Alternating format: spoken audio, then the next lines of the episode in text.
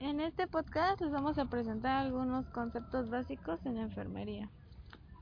Asepsia es la ausencia total de los microorganismos patógenos y no patógenos. Antisepsia es el procedimiento por el cual se destruyen los microorganismos patógenos.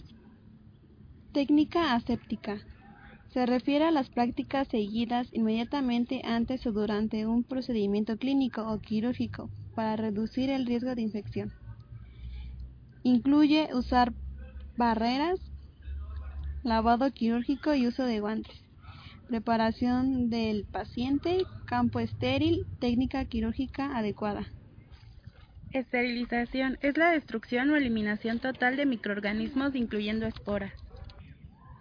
Tipos de esterilización: calor, agua, sustancias químicas y gases. SELLE, Central de Estudios y Esterilización.